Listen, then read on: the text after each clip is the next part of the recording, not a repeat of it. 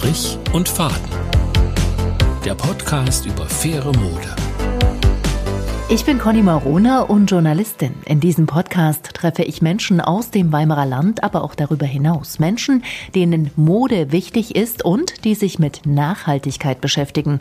Ein Begriff, der vielleicht etwas ausgeleiert ist, aber dafür nicht weniger wichtig. Mein Gast heute Thomas Böschen, Geschäftsführer von TaxAid. Jedermann kennt sie, die Kleidercontainer. TaxAid bzw. Resales stehen für Textilrecycling und für Wiederverwertung von Kleidung. Hallo Herr Böschen, total toll, dass Sie äh, nach Apolda gekommen sind aus Darmstadt, wie ich vorhin gehört habe. Äh, und da sind wir gleich mittendrin. Resales-TaxAid ist gar kein Apolda-Unternehmen. Klären Sie mich mal bitte auf. Ja, das mache ich sehr gerne. Sie, Sie haben recht, ich bin nicht heute gekommen, sondern gestern und zwar aus, aus Hessen, aus Südhessen, aus Darmstadt. Ähm, das mache ich eigentlich jede Woche, um, um hier vor Ort auch ja, zu schauen, ob alles gut funktioniert. Und TechSet ist tatsächlich kein Apolderer Unternehmen mehr ähm, und Resale, sondern gehört zur Schweizer TechSet-Gruppe. Ähm, die wurde 1978 gegründet, also schon, schon ein bisschen her und zählt heute zu den größten Unternehmen für die Sammlung, Sortierung und die Vermarktung, insbesondere auch im Second-Hand-Shop-Bereich von gebrauchten Textilien in Europa. Ich hatte gerade das äh, Privileg, eine Privatführung von Ihnen zu bekommen. Äh, es arbeiten eine ganze Menge Leute hier. Ne? Ähm, wie viel sind es und was haben die zu tun? Also hier am Standort beschäftigen wir ungefähr 230 Mitarbeiter, von denen 200 in der, ja, in der Alttextilsortierung arbeiten. Und was haben die so tu zu tun? Am Ende muss man sich eine Alttextilsortierung so vorstellen wie eine umgekehrte Kommissionierung. Das heißt, wir bekommen ein, ein Paket mit unterschiedlichen Produkten drin und die Produkte müssen dann wieder in die Regale einsortiert werden, wo sie ursprünglich herkommen.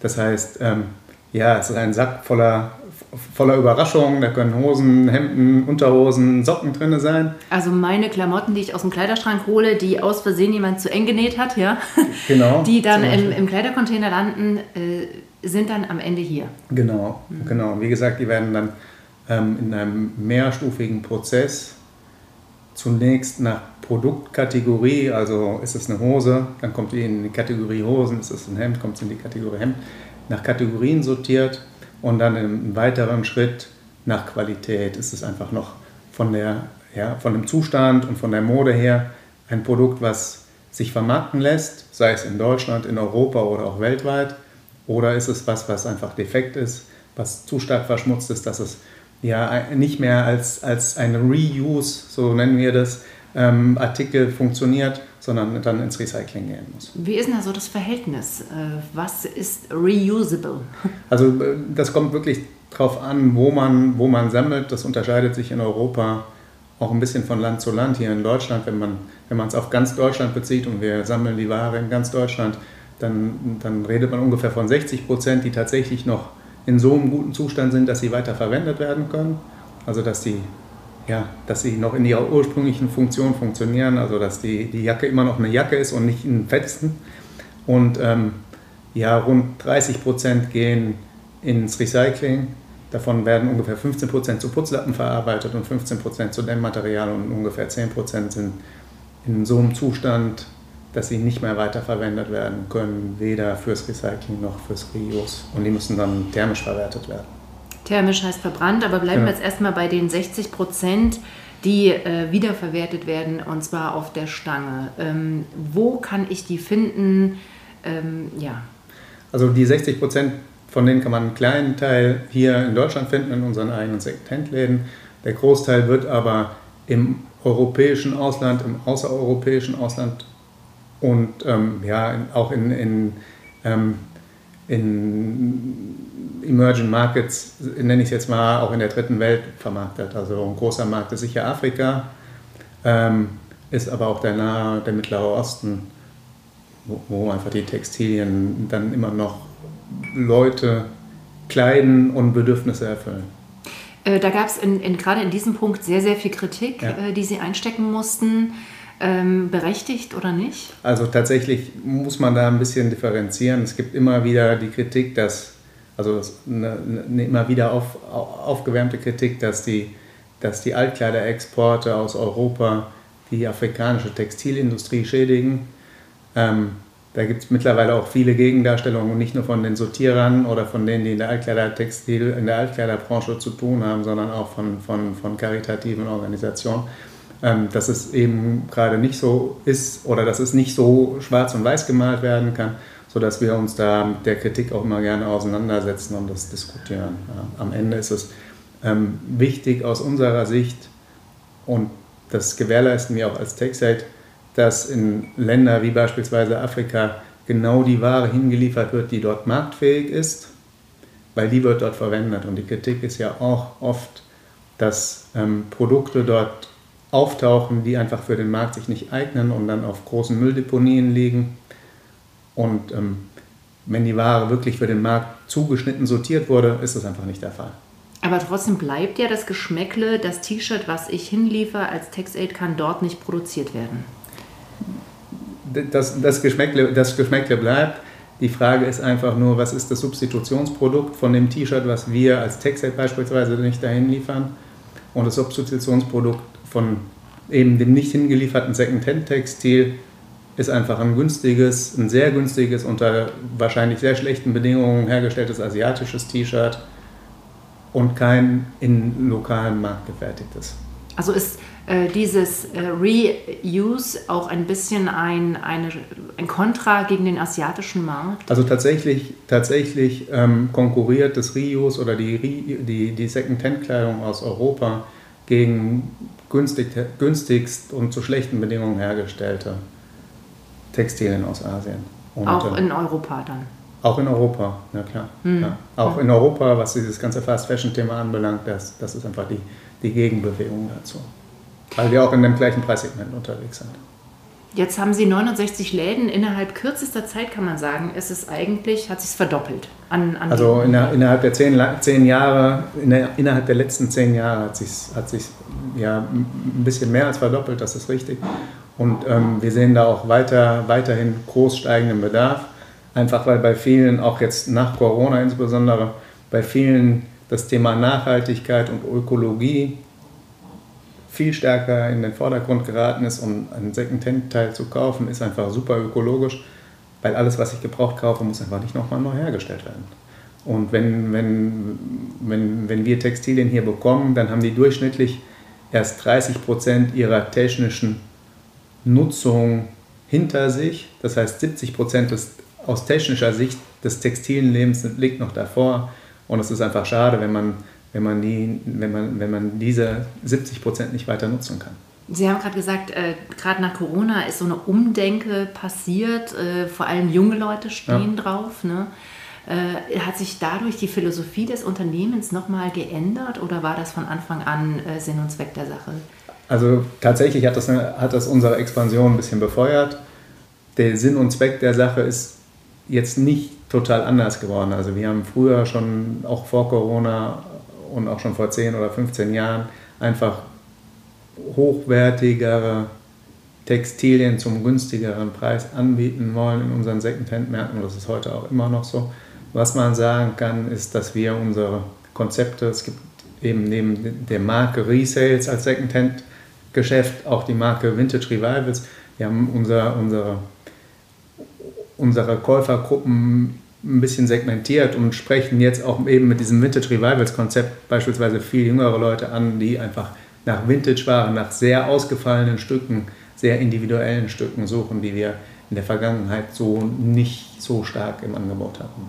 Ja, das ist vor allem die junge Generation. Ne? Wir haben auch äh, nicht nur Fridays for Future, ja aber äh, man hat so das Gefühl, die lechzen nach Secondhand. Ja. Ne? Also es ist tatsächlich, kann ich auch beobachten. Äh, Sie haben jetzt vorhin auch noch von den anderen 40 Prozent gesprochen. Ähm, Nochmal, was passiert mit den 40 Prozent, die wir nicht in den Läden sehen? Genau, die, von den 40 Prozent, die Sie nicht in den Läden sehen oder nicht in, auf ausländischen Secondhand-Märkten, gehen 30 Prozent äh, ins, ja, ins Recycling. Und heute ist das leider überwiegend noch ein Downcycling, also der Branche ist es noch nicht gelungen, im großen Stil ein zirkuläres Textilrecycling darzustellen. Das heißt, beim zirkulären Recycling wird eine Faser oder ein Textil in Fasern verarbeitet und daraus werden neue Textilien hergestellt. Das ist halt heute leider noch nicht möglich, sondern es ist eher ein lineares Recycling, ein Downcycling. Ähm, aus den ja nicht mehr für den Reuse nutzbaren Textilien werden einfachere Produkte wie Industrieputzlappen oder Dämmmaterial, die Sie vielleicht äh, oder beispielsweise in, in der Waschmaschine als Dämmung finden oder im Auto oder auch das, ich meine, das klassische Malerflies, das sind einfach mal alte Textilien gewesen. Und ähm, wir auch als Unternehmen unternehmen relativ viele Aktivitäten oder viele Anstrengungen, um ja, in diesem zirkulären Recycling weiter nach vorne zu kommen, arbeiten mit vielen Partnern, um ja, eine stärkere Zirkularität ja, zu entwickeln. Also es gibt Forschungsinstitute, ne, die sich ja damit beschäftigen. Genau. Ähm, Forschungsprojekte. Oder Projekte ja. auch. Ähm, äh, Gerade dieses mit Fasern äh, nochmal aufarbeiten ja. und so weiter. Sie haben vorhin gesagt, äh, als wir an einer Tüte Fanschals vorbeigelaufen sind, das wäre auch so ein Projekt.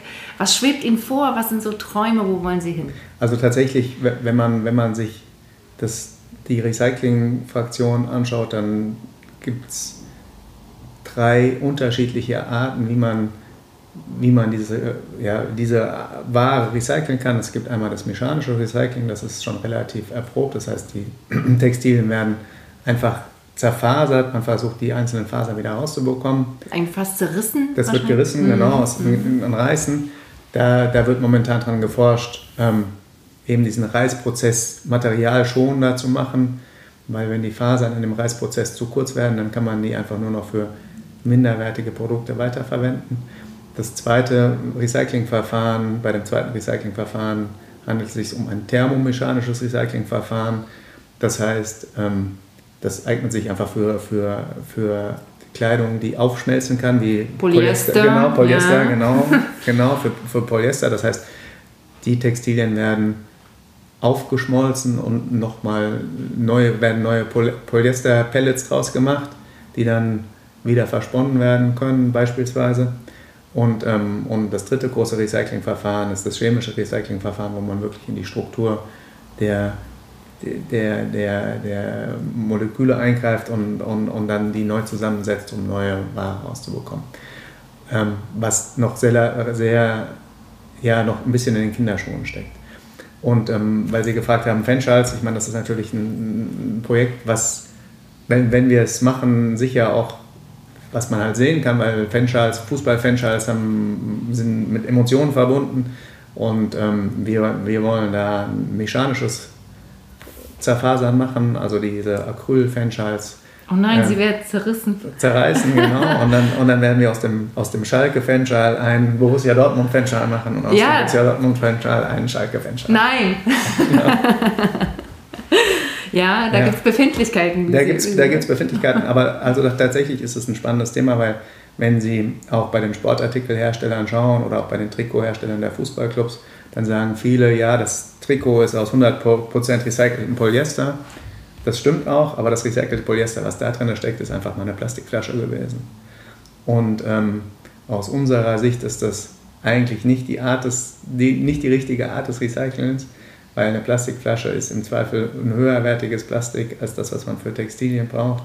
Und ähm, ich glaube, da gibt es auch Reportagen drüber, dass in, in Asien Plastikflaschen direkt nach der Neuproduktion wieder geschreddert werden. Hergestellt, und, um Textilien daraus zu so, ja, und, ja. Und, und wenn man sich das überlegt, dann ist das nicht der richtige Weg, sondern der richtige Weg ist eigentlich aus alten Textilien neue Textilien herzustellen. Aber alle drei Verfahren, die Sie jetzt angesprochen haben, klingen für mich noch sehr teuer, zumindest teurer als die Neuherstellung. Ist das so? Das, das ist sicher so. Mhm. Und da, da wird es in der Zukunft sicher auch Veränderungen geben. Wir, wir sehen schon in anderen europäischen Ländern, dass die Inverkehrbringer, also die Textilhersteller, ähm, dafür bezahlen müssen, dass ihre Ware, dass ihre Textilien ähm, hochwertig recycelt werden man nennt das Extended ähm, Producer Responsibility, EPR. E Und ähm, sowas wird irgendwann auch in Deutschland kommen. Also es wird einfach von der Gesetzgebung darauf geachtet, dass in Zukunft höherwertig recycelt wird. Und der Konsument möchte es auch. Und wenn ich an die, wenn ich an die Textilstrategie, die EU-Textilstrategie denke, die ähm, auch einen höheren Anteil an Recyclingfasern in den Textilien fordert, dann wird es einfach weiter befeuert werden. Also es wird, so hoffe ich, kommen, einerseits, weil es die Politik durchsetzen möchte und muss, um die Umweltziele zu erreichen, und andererseits, weil der Konsument vielleicht auch irgendwann von der Marke fordern wird, ich möchte gerne, dass da Recycling-Sachen drin sind und auch, dass die Textilien dann auch, nachdem ich sie abgegeben habe, wieder recycelbar sind. Und das ist einfach auch noch eine sehr große Herausforderung. Wenn, ich meine, Sie haben jetzt kein Jackett an, aber wenn Sie jetzt ein, ein Kleidungsstück haben, was aus verschiedenen Faserarten, aus viel, verschiedenen Layern, aus verschiedenen ja, Stoffen, Stoffarten besteht, dann ist es eigentlich unmöglich zu recyceln, weil es wird immer irgendwie ein Teil nicht recycelt Nicht rein sein. Nicht, ja, ja, Aber es gibt ja inzwischen genug Labels, die äh, schon erkennbar machen, wie ist mein Produkt aufgebaut. Ja. Ne? Also auch im Textilbereich. Deswegen, wer bewusst kauft, kann da ja schon Entscheidungen treffen. Also man, man kann da sicher Entscheidungen treffen. Wichtig ist, also wenn, wenn, man, wenn man sich da dafür interessiert, wichtig ist einfach, dass, dass es klar gekennzeichnet ist und dass es möglichst nicht also fürs Recycling möglichst nicht aus verschiedenen Fasern besteht, sondern dass es nur 100 Prozent weiß ich nicht, Baumwolle ist oder 100% Polyester oder 100% irgendwas. Wenn es einfach eine Mischung ist, ist es einfach sehr schwer. Ohne es zu wissen, bin ich jetzt fast ideal angezogen in einem Jeans, äh, Jeans äh, ja. Jumpsuit ohne irgendwelche Ich hoffe, dass nichts drin ja, ich, ich, weiß es nicht, ob Elastan drin ist, damit es gut pellt, ich damit es dem Körper schmeichelt. Ich weiß es nicht. Ja. Also das sind einfach die Themen. Aber auch Elastan beispielsweise ist ein sehr schwieriges Produkt, was das Recycling hinterher relativ schwierig macht. Wenn Sie mit Projekten in diese Richtung zusammenarbeiten und forschen, haben Sie bei TaxAid selber auch in dieser, in dieser Richtung richtig äh, Menschen angestellt? Ja, oder? Tatsächlich, tatsächlich, haben, wir, haben wir ein eigenes Team, ein eigenes Team für den Bereich Recycling Solutions, ähm, wo mehrere Mitarbeiter sich wirklich jeden Tag von morgens bis abends mit unseren Projektpartnern auseinandersetzen, mit dem, was in der Welt passiert. Wir sind auf sehr vielen Konferenzen ich glaube, gestern und vorgestern war die Copenhagen Fashion Week, da hatten wir, meine ich, einen eigenen Stand. Also wir sind da mit eigenen Mitarbeitern unterwegs und machen eigene Forschungsaktivitäten, eigene Projekte, machen auch, ähm, sind auch Teilnehmer eines Horizon 2020 Projekts, also ein EU-weites Projekt, wo es um, um die Thematik geht. Ähm, überlegen auch, ob wir ein eigenes Projekt aufsetzen äh, auf EU-weiter Basis und haben ganz viele, wirklich ganz viele Projekte. Also dass vielleicht diese 40 Prozent, die jetzt noch zu Putzlappen, Malerflies ja. und äh, verbrannt werden, vielleicht doch schmelzen? Das muss schmelzen, das muss schmelzen, weil die 40 Prozent werden tendenziell auch eher in Zukunft mehr werden. Ähm, ab 2025 gibt es eine EU-weite Getrenntsammelverpflichtung von textilen Abfällen. Das heißt, nicht nur in Deutschland wird es eine hohe Sammelquote von, von Alttextilien geben müssen, sondern auch in allen anderen europäischen Ländern. Und tendenziell auch geschuldet im Fast Fashion wird die Qualität der Kleidung eher niedriger. Das heißt, wir rechnen als Unternehmen damit, dass wir irgendwann mehr bei 50-50 oder sogar noch unter den 50 Prozent Rios landen werden, sodass die Recycling-Fraktion größer wird und deswegen es noch umso wichtiger wird, dass man dafür gute Wege findet, die im Kreislauf zu behalten und die Rohstoffe zu sichern. Die Rohstoffe könnten ja auch dann in Deutschland bleiben und gar nicht erst wieder nach Asien gehen. Ja, also das ist halt die Frage, ob man, ähm, ob und inwiefern man in Deutschland wieder eine textile Wertschöpfungskette aufbauen kann. Ich hoffe es, ich kann es aber nicht versprechen. Aber wäre so eins der Ziele vielleicht? Ja klar, das kann, sicher, das kann sicher ein Ziel sein. Ähm, aber das ist nicht, das ist tatsächlich noch ein bisschen Zukunftsmusik und das ist auch nicht unser, unsere Kernkompetenz. Da müssen sich andere Partner finden, die das einfach besser hinbekommen. Hm. Jetzt vielleicht noch den Appell äh, an diejenigen, die ihre Kleidung entsorgen im Kleidercontainer. Äh, ich habe vorhin gelernt, sowieso Schuhe zusammenbinden. Ja, das ist ganz wichtig, genau. Und mein Gott, was war da alles drin? Äh, Farbdosen, Medikamente, Batterien. Ähm, unglaublich. Ja, ja, also tatsächlich ist es leider immer noch so, dass, die, dass viele nicht genau wissen, wo sie was einsortieren sollen. Und ähm, wenn man über eine Farbdose im Altkleidercontainer nachdenkt, dann ist das einfach denkbar schlecht, weil wenn die aufgeht, dann ist nicht nur die Farbdose da, sondern dann ist einfach ganz viel Kleidung mit Farbe verschmutzt.